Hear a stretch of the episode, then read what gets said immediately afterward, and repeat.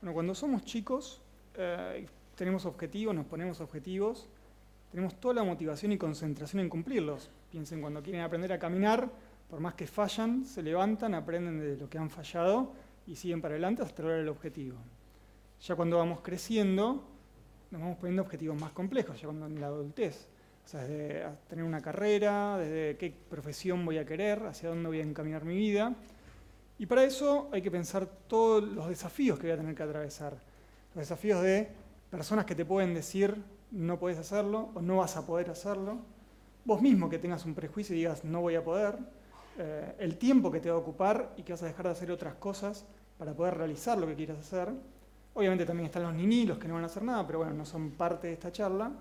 Eh, son todas cosas, desafíos que uno va a tener y que te vas a poner, que la clave para poder enfrentarlos es estar motivados, ya que una persona motivada puede tener estrategias, ser creativo y pensar cómo hacer para cumplir esas cosas. Eh, es clave también que esos objetivos que uno se plantee sean reales. Si uno, por ejemplo, quiere ser presidente, si claramente está convencido que puede hacer, va a pensar la manera de poder llegar a eso. Ahora, si son objetivos que no son reales y que no vas a poder cumplir, una te vas a frustrar, es como que dijeras, no sé, quiero volar. Obviamente físicamente no es posible y no lo vas a poder hacer. O es como, por ejemplo, si yo dijera, no sé, la semana que viene quiero correr 100 metros libres. Olvídense, es algo no real y que voy a vivir frustrado porque nunca voy a llegar a hacer eso. Cuando tenía 20 años, hice algo que mi mamá decía que no tenía que hacer. Estaba corriendo en el borde de una pileta en Brasil y me resbalé, caí y caí contra el borde, o sea, muy mala suerte, que pegué justo en el cuello, lo que me provocó una lesión medular. La lesión medular te deja en principio sin absolutamente nada de movimiento. Eh, yo en ese momento estaba estudiando para ser economista en la UBA, estaba trabajando en el banco francés y obviamente tenía mis objetivos y eso fue un desafío más sin saber si me iba a recuperar o cómo me iba a recuperar. Obviamente como en estos casos, en que la medicina no es una matemática, te dicen que vas a poder recuperarte, muchos médicos dijeron no te vas a poder ni sentar en una silla, prepárate a tratar de vivir acostado bueno, son cosas que a uno obviamente con 20 años le afectan y no sabes hacia dónde van a ir.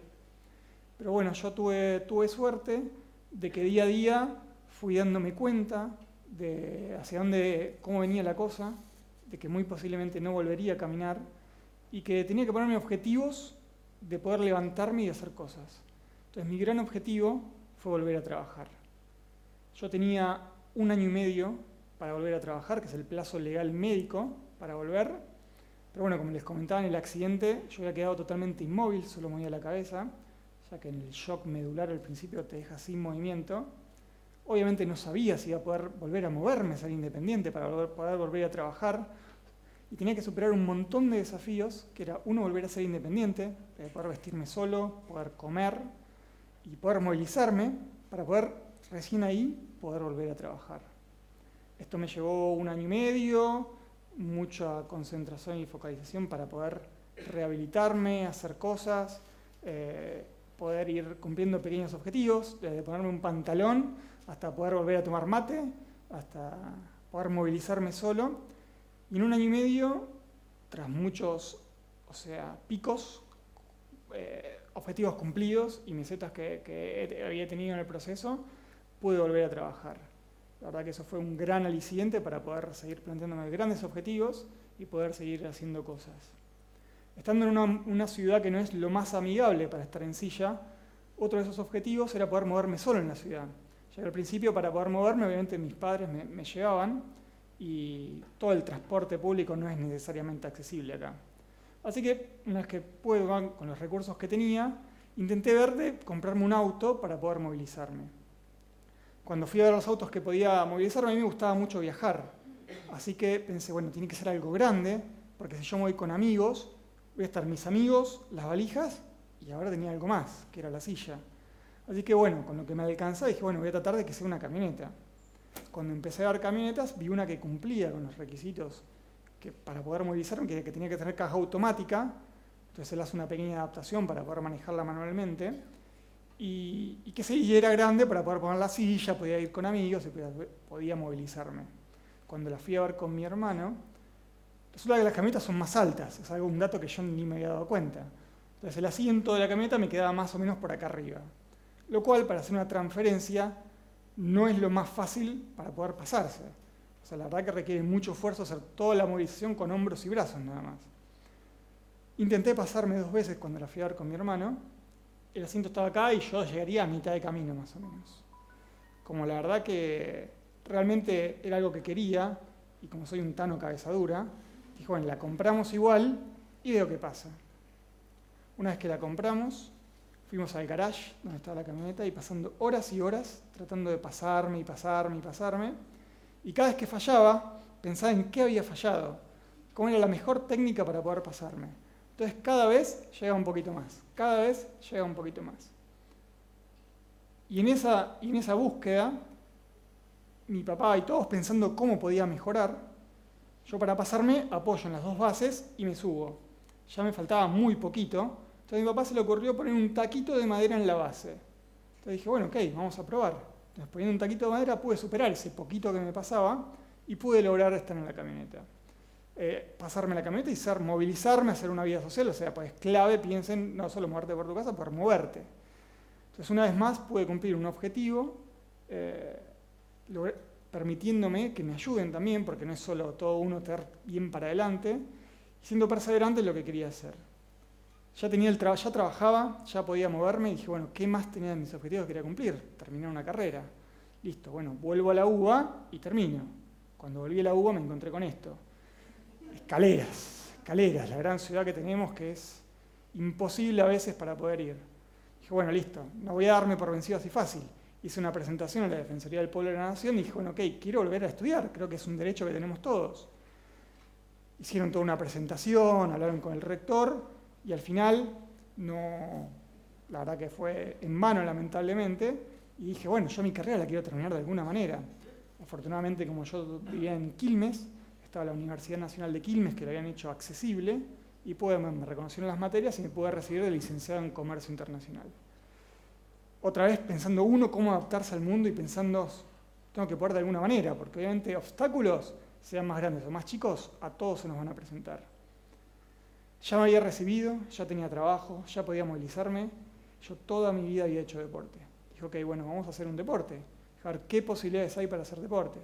Cuando hablé con gente que estaba conocía, decía, bueno, puedes hacer, no sé, natación, me aburría, ping-pong, para mí era un deporte, eh, ajedrez, tampoco sabía que era un deporte. Eh, bueno, en el servicio me dijeron, anda al Servicio Nacional de Rehabilitación, que ahí puede haber otras opciones de deportes. Fui, que había una clase así de deportes recreativos, la verdad no muy divertida, y tuve la chance de que se me acercó la, la persona que estaba encargada de deportes, que era Coqui Pérez, y decirme, che, ¿qué te parece? Moverte un poco, empezar a moverte. Y digo, la verdad que es un embole esto. Yo el año anterior había ido a Suiza y un kinesiólogo amigo estaba en intercambio en Notville, en una clínica allá, que aparte hay deportes, para, deportes paralímpicos, y ahí conocí el rugby en silla de ruedas. Así que le comenté a esta persona de deportes, la verdad que me coparía hacer un deporte en equipo, me coparía un deporte de contacto, algo que yo soy una persona muy competitiva, me encanta la competencia, algo que pueda, uno pueda trabajar en equipo e ir para adelante.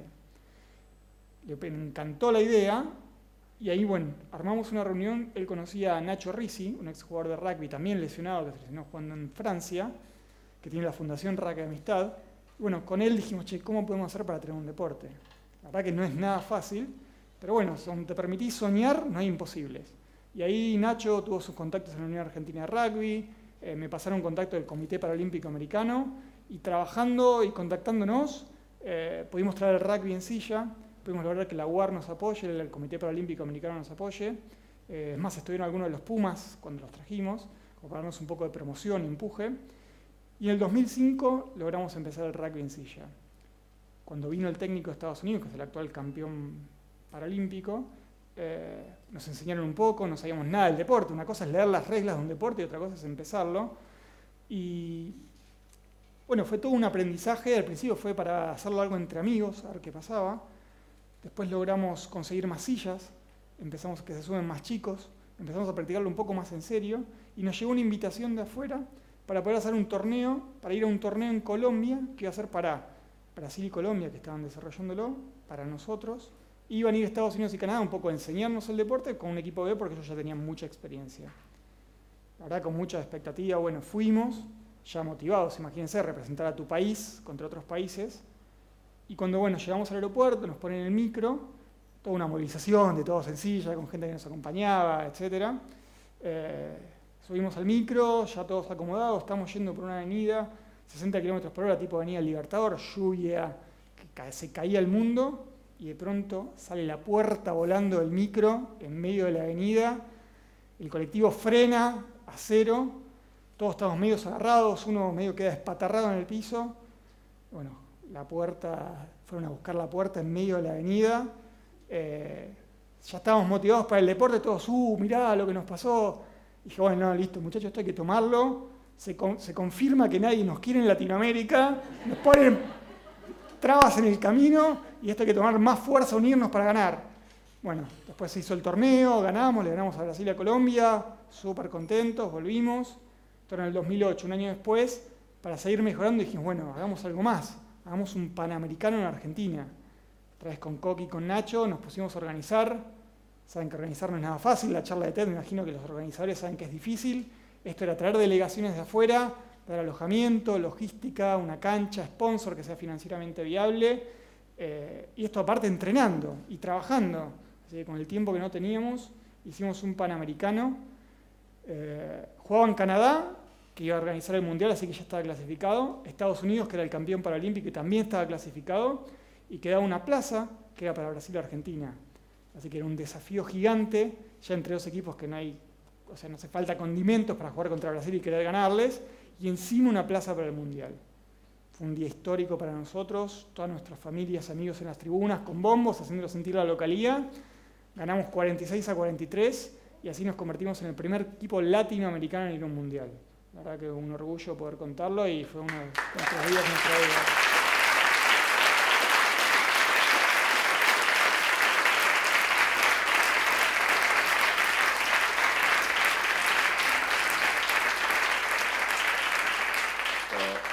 Como a la gente le gustó el trabajo que habíamos hecho, eh, me ofrecieron ser dentro de la Federación de Rugby en Silla de Ruedas del Mundo, ser presidente de la zona americana.